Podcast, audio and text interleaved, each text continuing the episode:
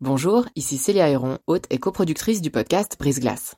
Avant de vous laisser plonger dans votre nouvel épisode, je voulais vous parler de Y'a m'expliquer, une toute nouvelle série audio du temps dédiée aux intelligences artificielles. Deux fois par mois, dans Y'a m'expliquer, Grégoire Barbet tentera de démystifier les enjeux posés par ces IA et reviendra sur les principales actualités qui les concernent. Côté podcast, vous pourrez aussi découvrir Sous la coupole, notre podcast d'actualité politique, et bien d'autres encore sur la page letemps.ch slash podcast. J'en profite enfin pour vous dire que vous pourrez bénéficier de nombreuses offres d'abonnement au journal Le Temps, web et print, sur la page letemps.ch slash abonnement au pluriel. Bonne écoute Ma mère travaillait dans le milieu médical. Elle avait peur de s'approcher de moi, elle voulait plus m'embrasser, ni me toucher, ni quoi que ce soit. Elle m'offrait un verre d'eau. Euh, euh, J'avais même pas bu une gorgée qu'elle m'enlevait le verre pour aller le stériliser. Depuis ce moment-là, j'ai jamais plus rien pu euh, toucher, qu'elle puisse toucher elle derrière. C'était terminé. Bienvenue dans Brise Glace, un podcast du temps qui s'intéresse à tout ce qu'on n'ose ni dire ni demander aux gens qui nous entourent. Dans l'imaginaire collectif, le virus du sida, qu'on en soit simplement porteur ou bien qu'on soit atteint de la maladie, ça ne concerne que les autres. Les exclus, les marginaux, les tox, jamais les jeunes femmes bien élevées de la classe moyenne suisse. Sylvie, elle a pourtant appris il y a 20 ans qu'elle était séropositive, c'est-à-dire porteuse du virus. Depuis, elle a dû apprendre à vivre avec la méfiance des uns, le mépris des autres, et l'espoir de faire changer de regard sur une pathologie que tout le monde croit connaître. C'était au mois de novembre 88. J'avais 19 ans. J'étais enceinte. Et euh, mon médecin m'a proposé de faire un dépistage. À l'époque, j'y entendais pas vraiment quelque chose à, ce mot-là et j'ai dit oui. Euh, quelques jours euh, après, il m'a contacté à mon travail pour que je vienne d'urgence. Et il m'a annoncé avec un très très joli sourire hein, que j'étais euh, séropositive. Et je savais absolument pas du tout ce que ça voulait dire, mais j'étais complètement effondrée. Mes oreilles sifflaient, j'avais l'impression de perdre connaissance, de ouais, de plus rien comprendre. Puis finalement, j'attendais peut-être des explications de ce médecin et euh, j'en ai pas eu. Il m'a simplement dit qu'il fallait prendre euh, un nouveau rendez-vous pour euh, un avortement. Voilà. Qu'est-ce que vous lui avez répondu à ce moment-là? Rien. J'étais plus capable à ce moment-là ni d'entendre, ni de parler, ni. euh, Je crois que le monde, il s'était écroulé sur moi. Je faisais l'amalgame entre euh, la séropositivité et le sida. Pour moi, il n'y avait pas de différence. Et j'avais des images flash dans ma tête de ce que j'avais pu voir euh, quelques années plus tôt dans les journaux. Enfin, les premières pages de gens qui étaient atteints du sida. Donc, euh, ouais, deux ans plus tôt, on va dire, hein, euh, quelque chose comme ça. J'ai encore le souvenir d'être à l'école avec mes copines à discuter et on avait notre magazine et on se disait mon Dieu ces gens comme ils sont défigurés par cette maladie. euh. Finalement on n'abordera pas le sujet parce que ça ne concerne pas. On n'est ni toxicomane ni homosexuel donc euh, voilà on se demande même pourquoi ils nous montrent des choses comme ça mais rien de plus. Donc à ce moment-là, je revois ces images euh, dans les magazines. Et euh, pire encore, je me, je me projette, je me visualise vraiment avec des taches partout sur moi et euh, ouais, dans un état vraiment euh, de détérioration énorme. Voilà, j'ai 18 ans et euh, je suis foutue. Je suis morte. Et lui, il prend pas la peine de, de dissocier en fait l'un de l'autre, le Non, virus de la à maladie. aucun moment. Euh, il se lève hein, et il me reconduit à la porte. Je vous laisse voir avec ma secrétaire pour reprendre un rendez-vous. Et je, je lui en veux pas, hein, je comprends pas, c'est tout. Après, je pense que c'est une erreur, je pense que. C'est- pas vrai, je rêve. J'arrive à la maison et j'ai ma belle-mère qui est là. Et je, elle voit que je pleure, mais elle me dit rien. Je trouve son comportement tout à fait bizarre. Je lui demande où est son fils. Euh, elle me dit euh, il est rentré du travail parce qu'il n'est pas bien. Et puis là, je me dis, mais c'est terrible, il n'y a personne qui est là pour m'aider. En fait, j'avais l'impression que si je rentrais à la maison, tout allait se calmer, tout allait retomber. Et non, je suis encore dans ce tambour-là qui me fait tourner. C'est horrible, j'ai une, impression de, pesanteur sur moi, sur ma tête, sur mon dos. Je suis, écrasée par l'ambiance euh, qui règne à la maison. Et là, euh, mon compagnon euh, arrive. Il me dit alors c'est pourquoi qui t'a appelé le médecin? Et je lui dis tout de suite j'ai le sida. Et il me regarde et il me dit pardon, pardon. Et il repart, il repart dans sa chambre. Donc je lui ai crié qu'il fallait qu'il fasse un, un test. Et à ce moment-là, je me suis dit mais finalement, il a peut-être pas besoin de faire de test. Et je me lève je vais à sa chambre et puis euh, il s'était pendu à, un radiateur. Il avait tapé une lettre à la machine. La première chose que j'ai fait, c'est de regarder euh, la lettre. Pas lui. Je l'ai vu, mais euh, j'ai regardé la lettre. J'ai arraché la lettre de la machine à écrire. Et je me suis avancée vers lui. En fait, euh, il respirait encore. Hein. Il avait raté sa pendaison. Euh, j'en rigole maintenant, sur le moment évidemment que j'en rigolais pas. Hein. Il m'expliquait sur la lettre qu'il euh, s'excusait de m'avoir mise en danger, qu'il avait eu peur de me perdre s'il m'avouait qu'il était atteint de ce virus. Ensuite, les jours ont passé et puis euh, j'avais une boule de colère qui enflait, qui enflait, qui enflait. Et, euh, je me demandais à quel moment elle allait exploser. À qui je, pourrais parler de ça? À personne, c'était euh, absolument pas du tout envisageable. Déjà pour mes parents, qui ont un esprit très très fermé. Ma mère, elle a eu trois enfants, mais très certainement par l'opération du Saint-Esprit. Hein. On parle pas de sexe à la maison, on, on fait pas de sexe, ça n'existe pas. Donc, euh, comment parler de ça à, mes parents? Une maladie honteuse. Euh. Donc, la première personne à qui je l'ai dite après euh, mon compagnon, hein, sa mère, ça a été mon frère. Il n'a pas vraiment eu de réaction. Il a pris le téléphone et il a appelé notre médecin de famille. J'y suis allée tout de suite, donc mon frère lui a dit euh, immédiatement ce que je lui avais dit au téléphone. Et c'est lui qui m'a expliqué un petit peu ce que c'était. Mais il m'a dit, je t'explique juste comme ça, parce que moi, je suis pas spécialisée dans cette pathologie, donc euh, je te dis ce que j'en sais. Et euh, il m'a dit, ta mère est au courant Je dis, oh là là, mon Dieu, non. Et il m'a dit, est-ce que tu aimerais que je lui dise? Et j'ai dit oui. J'étais vraiment trop lâche pour affronter ma mère. Donc euh, il a informé ma maman. Je l'ai eu au téléphone. Hein. Directement après, euh, le médecin me l'a passé. Je pense que j'ai entendu euh, les pires horreurs de ma vie. Elle s'est fait son histoire, elle s'est fait son film en une fraction de seconde. J'étais la dernière des prostituées qui puissent exister, quoi, la plus sale, la plus immonde, la plus abjecte. En l'espace de trois minutes, j'ai tout entendu. Et le, médecin m'a pris le téléphone et puis a demandé à ma mère de se calmer un peu parce que je pense que je devais être blanche comme un linge et euh, enfin il entendait parce qu'elle criait tellement que euh, donc il lui a parlé un moment, et puis après, bon, bah, ça a été la peur de rentrer à la maison. Parce que là, c'était euh, par téléphone, donc je l'avais pas en face de moi. Elle pouvait pas me frapper, elle pouvait rien me faire par téléphone. Mais aïe aïe aïe. Rentrer à la maison, qu'est-ce que j'allais subir? Je me demandais. Bah, pas de coup.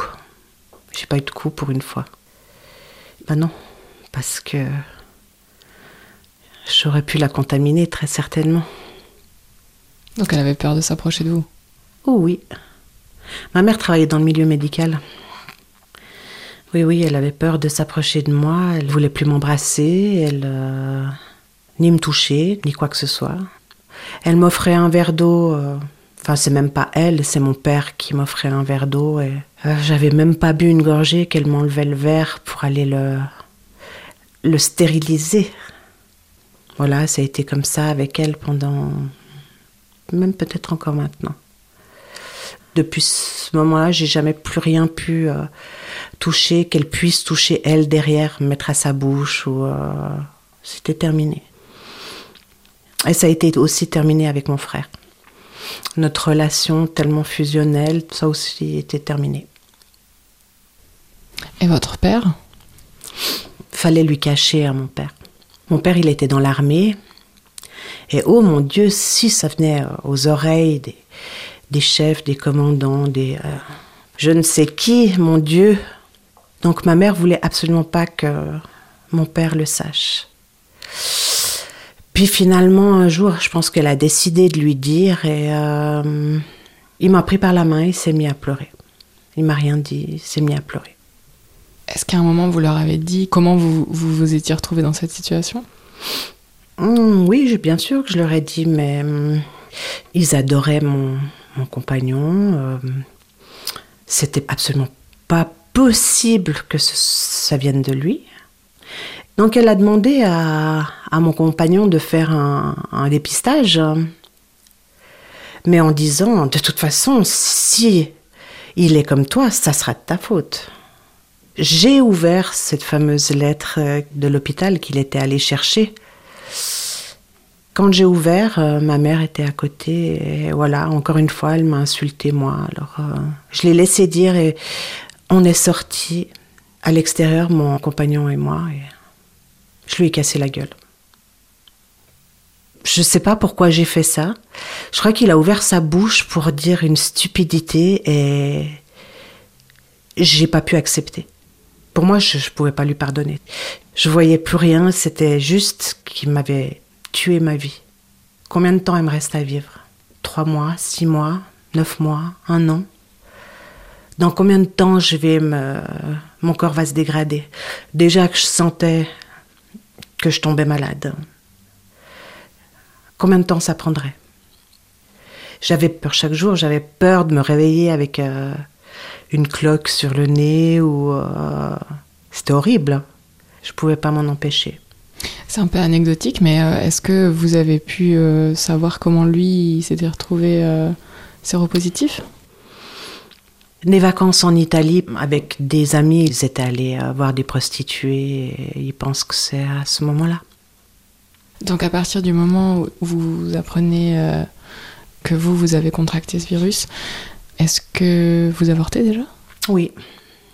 J'avorte parce que je me pose pas de questions en fait. Je suis pas dans un état d'esprit à me dire je vais vivre une grossesse et je vais pouvoir élever cet enfant. Je suis pas du tout dans cet état d'esprit.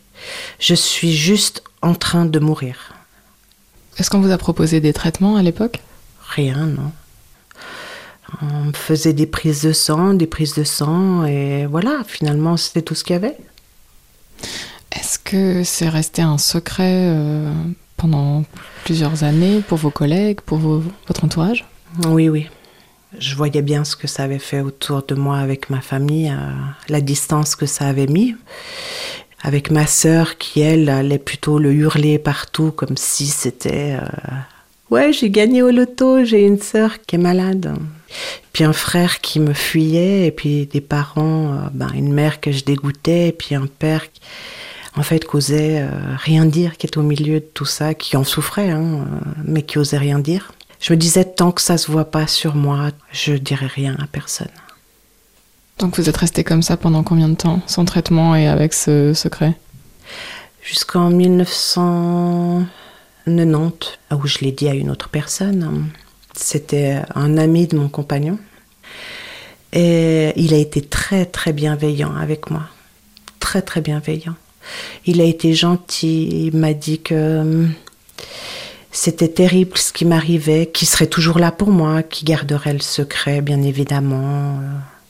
Voilà, c'est la première personne à qui j'en ai parlé. Et puis euh, finalement, on s'est assez vite mis en couple.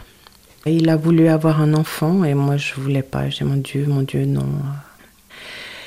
Il me disait, mais tu sais, moi, ça change rien dans ma vie. Je dis, mais tu te rends compte, tu t'imagines si je te donne ma maladie euh, ah, Il me disait, pour moi, ça m'est égal. Je t'aime comme t'es. Et euh, voilà, on a pris le risque de faire un enfant. Je suis tombée enceinte. En fait, ça a été une grossesse qui a été euh, terrible. Parce que j'avais honte. J'allais euh, à mes rendez-vous, j'étais absolument angoissée de voir les sages-femmes, de voir euh, le personnel médical qui me regardait avec des yeux énormes, qui me jugeait. J'entendais des choses absolument horribles. Parce qu'une personne séropositive ne devrait pas avoir d'enfant. Voilà comment j'avais pu faire ça? Je mettais la vie en danger des autres, euh, puis je me rendais pas compte. Alors ils n'avaient pas tout à fait tort, hein, je me rendais pas compte. Moi, ma seule envie, c'était d'avoir un enfant, et puis je crois que je croyais pas encore. J'arrivais pas à admettre que j'étais malade. Donc vous avez donné naissance à ce bébé, mhm. qui était malade également ou pas? Oui. Donc on sait pas ça tout de suite. Hein. Quand est-ce qu'on le sait? Au bout d'un mois. Alors dans la première prise de sang, il y a de toute façon des traces, mais qui peuvent disparaître. Donc pendant un mois, on espère, on espère. Au bout d'un mois, j'ai eu le diagnostic euh, que ma fille était HIV positive, mais que par bonheur, elle avait euh, pris beaucoup de mes anticorps, donc euh, elle était relativement en bonne santé. Vous, à quel moment est-ce que vous commencez à ressentir des symptômes de la maladie? Je ne peux pas parler que j'ai eu des symptômes de la maladie parce que c'est un petit peu des maladies opportunistes hein, qui arrivent. Donc c'est des grippes monstrueuses, c'est des sinusites où vous finissez pendant six semaines hospitalisé avec euh, des cocktails de perfusion euh, inimaginables pour une sinusite, quoi. Euh, parce qu'en fait, on s'en remet que difficilement on s'aperçoit à ce moment-là qu'on est dangereux pour personne, que finalement c'est les gens autour de nous qui sont dangereux pour nous. Parce que... Ah, t'as le rhume, mon Dieu. Oui, bah c'est que le rhume. Pour toi, c'est que le rhume, mais mon Dieu, si moi je l'attrape, je vais être mal pendant... Ça, les gens, ils peuvent pas le savoir déjà en ignorant mon état, mais moi je le sais, je, sais. Donc j'essaye aussi hein, de fuir un petit peu les gens euh, qui sont malades. Donc après, les premières choses que j'ai eues de vraiment sérieuses, ça a été méningite, des zonades, où j'ai été hospitalisée longtemps, où je suis tombée dans le coma, ou euh, oui, beaucoup de choses comme ça. Et est-ce que pendant ces années-là, vous adaptiez votre comportement aussi de peur de peut-être contaminer les autres? Est-ce que vous aviez conscience de comment est-ce qu'on transmettait et comment est-ce qu'on ne transmettait pas, contrairement à ce que certains pouvaient penser la maladie Non. J'étais fleuriste. J'ai pépiné mes roses jusqu'à la dernière épine. J'avais tellement peur de me piquer et euh, que quelqu'un se pique derrière moi, mais bon, j'ai su bien après que le virus restait actif une seconde à l'air extérieur. Euh, personne ne risquait quoi que ce soit. Mais bon, je, faisais attention vraiment à tout. Et je faisais même attention à ce que personne derrière une canette puisse boire après moi ou... Euh, j'anticipais tout, en fait. À quel moment est-ce qu'on vous a proposé un, un, traitement ou à quel moment est-ce que votre vie et votre quotidien a commencé à changer? Peut-être en 96, je pense. De quoi vous vous souvenez au sujet de ce traitement? Des douleurs terribles euh, abdominales, hein, des maux de tête épouvantables, des nausées, des cauchemars. Mais des cauchemars, euh, pire que ça, j'aurais pu faire du cinéma gore. C'était une trithérapie, mais je saurais plus les noms parce que j'ai changé tellement souvent. Euh. je crois que je mangeais que des médicaments toute la journée. Donc les effets secondaires euh, ont duré longtemps? Durent jusqu'à aujourd'hui euh, Oui, jusqu'à aujourd'hui. Hum. Donc euh, deux fois par an, on a une prise de sang complète pour voir notre immunité, où ils calculent la virémie, tout ce qu'il faut, les CD4 pour voir les proportions. et on change de médicaments s'il y a besoin de changer. Moi, j'ai dû changer parce que oui, j'avais beaucoup d'effets secondaires et puis je, faisais des, des résistances à tout. C'était plus efficace.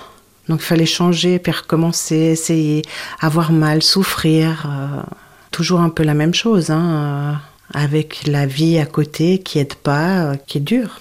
On est faible, on est fatigué, on est... il faut se lever, il faut travailler, il faut essayer de pas se plaindre.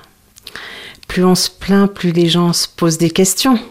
Comment à ton âge tu peux déjà être fatigué? Toutes les questions que peuvent se poser les gens. Hein. Pourquoi tu es toujours à l'hôpital avec ta fille? Pourquoi si? Pourquoi elle est en chaise roulante? Pourquoi elle marche plus? Donc pendant tout ce temps, ça reste un secret. Mhm. Ça l'est encore? Non. Plus depuis un an. En fait, euh, il y a deux ans en arrière, je suis tombée malade et euh, euh, j'ai eu une, une encéphalite auto-immune donc j'étais complètement déformée, j'étais, euh, j'arrivais plus à parler. C'est un petit peu comme un AVC. Hein. En fait, les médecins ils trouvaient pas ce que j'avais, mais j'avais surtout l'impression que qu'ils faisaient un petit peu n'importe quoi. Je les voyais passer d'un lit à l'autre et en fait ils se trompaient de patient chaque fois. Mais je pense qu'ils prenaient pas mon cas au sérieux. Ils ont jamais pris en compte moi HIV. Ils ont jamais tout ce que je leur disais. J'avais l'impression qu'ils m'écoutaient pas. J'étais un peu paniquée parce que je me disais, ben voilà ma cocotte, c'est l'heure maintenant. T'as cru que ça irait vite et puis maintenant que tu crois que ça va durer encore, ben non, tu vas partir. Et puis je me suis dit non, je veux pas partir. Je suis restée dans ma bulle pendant des années. Finalement, je vais pas si mal que ça. Alors oui, j'ai mal, oui, j'ai des effets secondaires, oui, si, ça. Mais il faut que je fasse quelque chose de ma vie tout ce que j'ai subi, tout ce que j'ai vécu, tout ce que je vois, tout ce que j'entends, ben, il faut que j'utilise tout ça. Il faut que je le partage. Donc j'ai décidé de sortir de ma bulle et puis d'assumer ma maladie. En fait, il n'y a rien qu'à changer. Depuis tant d'années, ça fait bientôt 30 ans que je suis malade. Hein. Est-ce qu'on a trop banalisé les choses hein?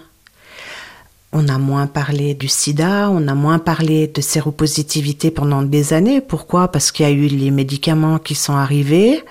Donc les gens se sont dit euh, youpi, euh, on est sauvés. Ouais, quand on a la chance de bien supporter ces médicaments, de bien les tolérer, on peut avoir une vie à peu près correcte.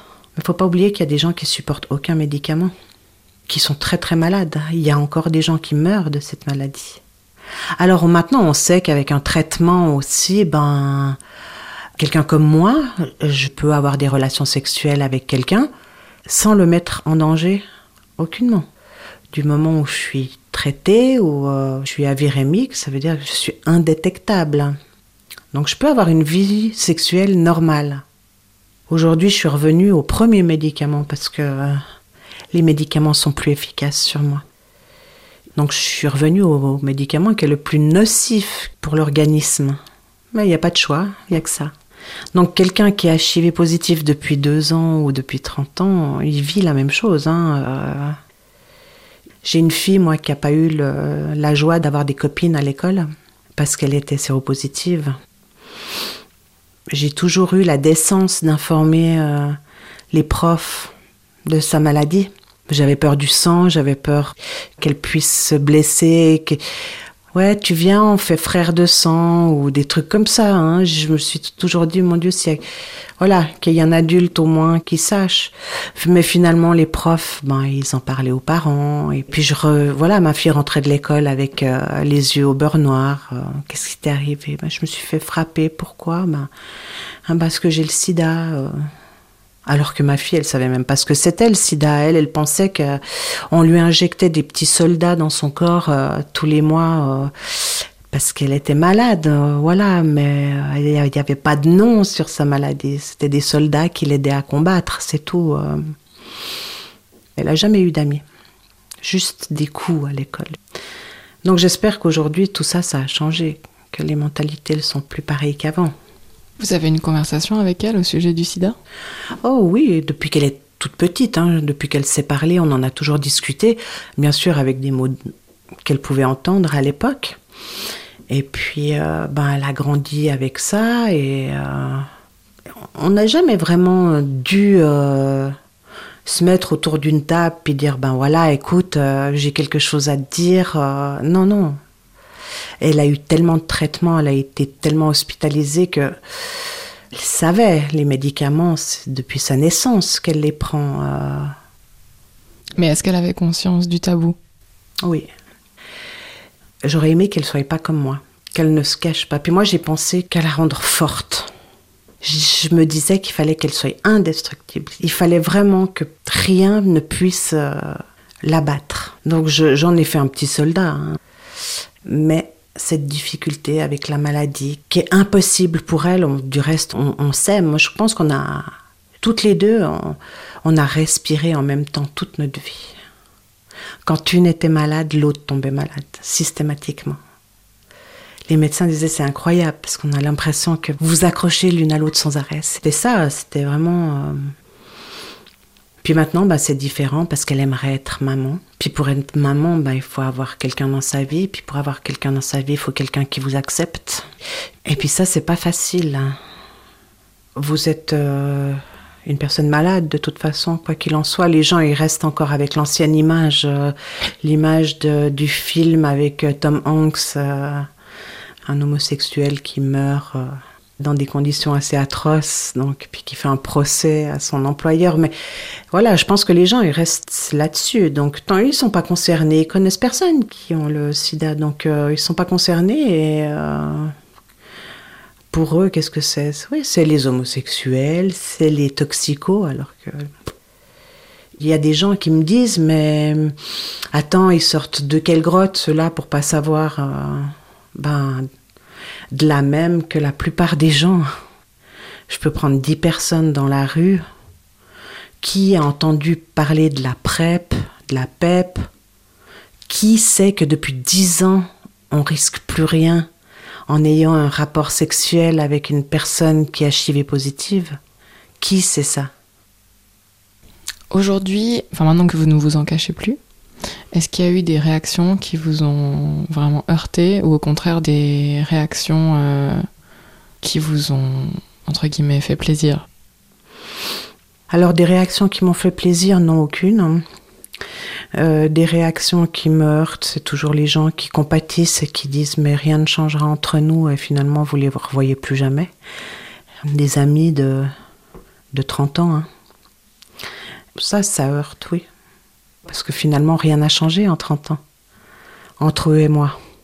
Mis à part que je leur ai dit la vérité. S'il y a des gens qui nous écoutent et qui euh, se trouvent être atteints du VIH et puis n'osent pas en parler, est-ce qu'il y a quelque chose que vous souhaiteriez leur dire? Mm. Qu'il faut vraiment en parler. C'est tellement facile de le dire maintenant que j'arrive à en parler. Quand on est dans une relation, je pense que c'est plus difficile d'en parler après qu'avant. Même si on sait qu'on risque rien en ayant des relations sexuelles non protégées, puis si la personne elle est intelligente, ben elle va dire ben écoute, j'aimerais quand même en savoir un peu plus, je vais t'accompagner chez le médecin, on va discuter. On peut faire un bout de chemin avec une personne comme ça. Je pense qu'il faut arrêter d'avoir honte parce que c'est pas une maladie honteuse.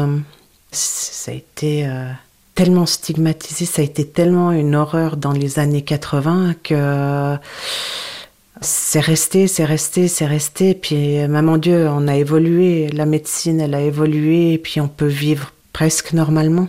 Je dis bien presque normalement, parce qu'il ne faut pas oublier que les traitements sont lourds. J'insiste, mais euh, pour ceux qui sont nouvellement contaminés, parlez. Il faut parler parce que tout ce qu'on dit pas, ça reste et puis ça fait mal et puis on, se bouffe. Et puis il y a plein d'endroits où on peut se rendre pour discuter avec des gens qui ont la même vie que vous, finalement, les mêmes problèmes que vous. Et euh, moi, je suis restée 29 ans dans mon coin toute seule à, gamberger ma maladie. Euh, si j'avais su qu'il existait des associations, si on m'avait dirigé quel gain de temps euh, et, d'énergie et qu'est-ce que j'aurais pu vivre des moments euh, bien plus joyeux que ce que j'ai vécu toute seule. Hein. D'en parler avec des autres, c'est tellement mieux. Merci d'avoir écouté ce nouvel épisode de Prise Glace. Je suis Célia Héron. Cet épisode a été produit en collaboration avec Virginie Nussbaum et monté par Adrien Samaki Yablou. Si vous aimez Brise Glace, n'hésitez pas à partager ce podcast sur Facebook et Twitter et à nous noter sur iTunes. À dans 15 jours.